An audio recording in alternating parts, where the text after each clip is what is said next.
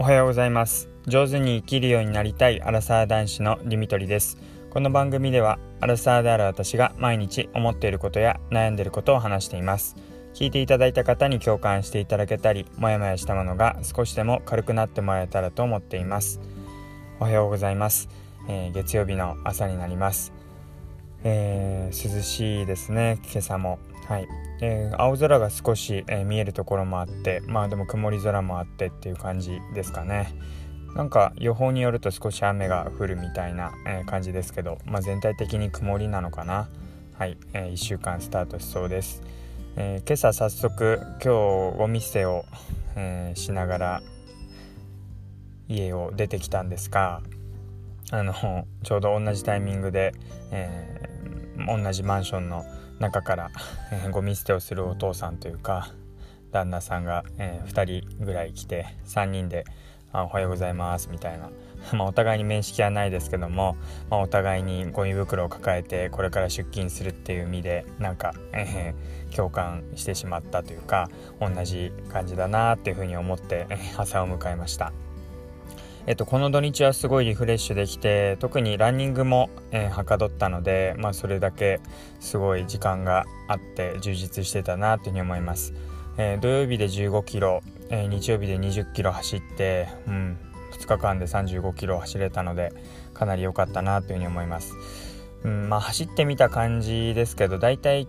1キロ5分ぐらいで走ったんですが、まあ、筋肉痛の感じ的にもう少しペース上げてもいけるのかなっていう感じです、えー、久々に長い距離走ったのでうんなんかこう突っ込みすぎて早めに前半で速く走りすぎて後半遅くなっちゃったら、まあ、元も子もないなと思ってゆっくりめで行ったんですけど、まあ、結構、まあ、夏場走っていたのもあるのか足がこうできていて結構走れたのでまあちょっとペースを次は上げて走っていこうかなというふうに思います、まあ、一気にやろうとするとやっぱしんどいですしうん、長続きしなくなっちゃうのかななんて まあ半分言い訳ですけどことを思いながら、まあ、徐々にこうペースとか、まあ、自分の中での負荷を上げて強度を上げていけたらなというふうに思っています。えー、あとはパラリンピック男子惜しかったですねあのバスケ車椅子バスケですけどもあの決勝戦見ていたんですが、うん、もうちょっとっていうところででもやっぱりこう試合運びがうまいなっていう部分もあるしやっぱりここぞっていうところで決めなきゃっていうところでしっかりと決めてきたりとか、うん、抑えてくるあたりがやっぱり、うん、強いチームの強さなんだろうなというふうに思いました。やっぱり最終あのクォーターでこう相手に点をリードされているとどうしても負けてる側は焦っちゃいますよね。で焦りから得点ができなくなって不意にミスをつかれてまた点差を離されてしまうっていうなんかそういう最後は悪いループに入ってっちゃって相手の雰囲気に持ってかれちゃったなっていう感じがありました。はい。まあ、でもすごい楽しませてくれましたし初めてのメダルですかね。やっぱり、うん、東京のオリンピックに合わせてこう選手たちもこう一生懸命やってきたり強化した、えー、そういう風に体制が整ってやっぱりスポーツに力を入れて今までやってきたんだろうなっていうのがなんとなく見えて、うん、なんかすごいなっていうふうに思ってしまいました。で、え、ー、と、今日はですね、あのー、なんか記念日とか、えー、まあ、誕生日祝いの時に、えなんかレストランを予約したりすると思うんですけど、そのレストランってどうやって探すのがいいんだろうっていうことで、えちょっと話をしていきたいと思います。えっ、と、まあ、最近結構、あの、家族の、まあ、自分の親とかを、えー、誕生日祝いするってなった時に、まあ、ランチで、まあ、あんまり密にならないように、えー、お店を探してで、えー、まあ、コースでこうフレンチだったりイタリアンだったりっていうのでちょっと普段は行かないようなおしゃれめなところで、え誕生日祝いをするっていうことが、えよく、えやってます。でそうした時に今までだったらまあちょっといいめのところっていうと都内に行ったりとかすればもちろんいいところってたくさんあるし、まあ、都内で美味しいものを食べて、えー、それで大体できていたんですけどなかなかこういう緊急事態宣言が出ていてとか、えー、本当に県をまたいだ移動はやめてくださいっていう風なことになるとなかなか都内に行けなくてじゃあ自分の住んでいる周りで、まあ、車で行けるところでなんかいいところないかなっていう風に探すと、まあ、今まで行ったところでピンとくるところがあればいいんですけどなかなか思いつかなかったんですね。で、まあ、そういうでも記念日で、まあ、いつも通りとかあとサイゼリアとかってなったらちょっとやっぱり雰囲気として欠けちゃうっていうか、まあ、サイゼリアサイゼリアでいいお店だと思うんですけど、まあ、カジュアルに普段から行きやすいっていう意味で、まあ、ちょっと今回考えているものとはちょっと違うなというふうに思うのでそうなった時にどうやってお店探せばいいんだろうって Google とかでやっぱり記念日とか誕生会フレンチとかってかまあ出すとまあ食べログとかあとはグルナビとか出てくるんですけどなかなかやっぱり広告代を出しているお店っていうのが上位に上がってきて、まあ、そういうお店ってやっぱりどうしてもうんまあ一般向けっていうか 何て言うんですかさっき言ったようなどっちかっていうとサイゼリアに近いようなみんなが行きやすくって、えー、それでまあ、ワイワイガヤガヤ系が多いかなっていうイメージがあります。でまあそういうお店をまあ探す例えばなんか飲み会とか合コンがあるとかっていうんだったらそういう場所もいいと思うんですけど、まあ、記念日で静かになるべくやりたいっていう風になった時になかなか探しづらいなっていうのがありました。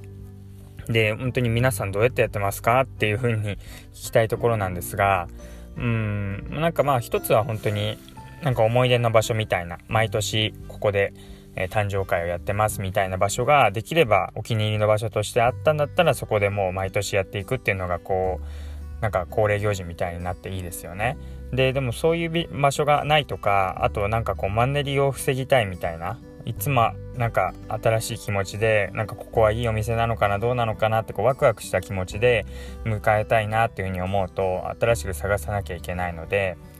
まあ、その情報をどこで仕入れるかということなんですが、まあ、まず一つはあのさっき言ったように検索サイトで探していくと一休っていう、えー、一つ休むって書いて一休っていうちょっと高級な、えー、宿とかホテルとかあとはそういう高級めなレストランとか、えー、なんか夜景がすごい綺麗とか、うん、ホテルレストランみたいなところをたくさん取り上げているちょっと高級めなラグジュアリーな感じの、えー、そういうお店を集めたサイトっていうのがあります。でここも結構参考にはなるんですがそれでもやっぱり個人店は少なくって結構やっぱりさっきも言ったように、まあ、たくさん広告とかクーポンの代金払ってるそういうお店なんだろうなっていう感じがします。もちろん綺麗なところも多くて何回かデートであのまあ、使っていたこともあったんですけどうん。まあ、1級でも見当たらないってなると最近はインスタグラムとかで、まあ、その地名を入れて地名のフレンチとか記念日みたいなことをさ入れて探したりして美味しそうな、えー、お店美味しそうな料理を見たりとかしてそこから探したりもしてますしあとはですね Google マップにあらかじめなんかいいなって思ったお店をまあフラグを立てておくっていうかお気に入りに入れておいてなんかそういうもので前に記録したものでないかなっていうふうに探すこともやっています。あとはなんか関連したそこに似ているお店っていうので結構 Google マップとかそのお店を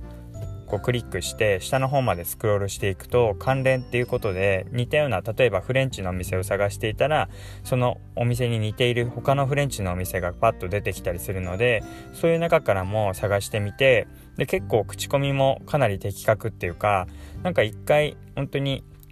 リセットされたんですかねなんかもともとすごい極端な あのめちゃくちゃ高かったりえめちゃくちゃ低い評価めちゃくちゃ低かったり評価がすごい離れて分かれていたイメージがあったんですけどかなり的確な感じに、えー、最近戻ってきているイメージがあるのでそういう評価も見ながらなんかいい場所ないかなっていうのに探してます。えー、もうフレンチとかイタリアンとかなんかそういうまあ、中華な中華とか食べたいものが決まっているイメージがあるんだったらそれで地名と、えー、フレンチとか地名と中華っていう風に入れるとそういうお店が出てくるなーっていう感じがします。で静かめがいいんだったら個室とか、えー、あとまあ誕生会とか、えー、そういう風に入れていくと、まあ、だんだん情報が絞られていくなっていう風に思うんですけどなかなか本当に初めに言ったように、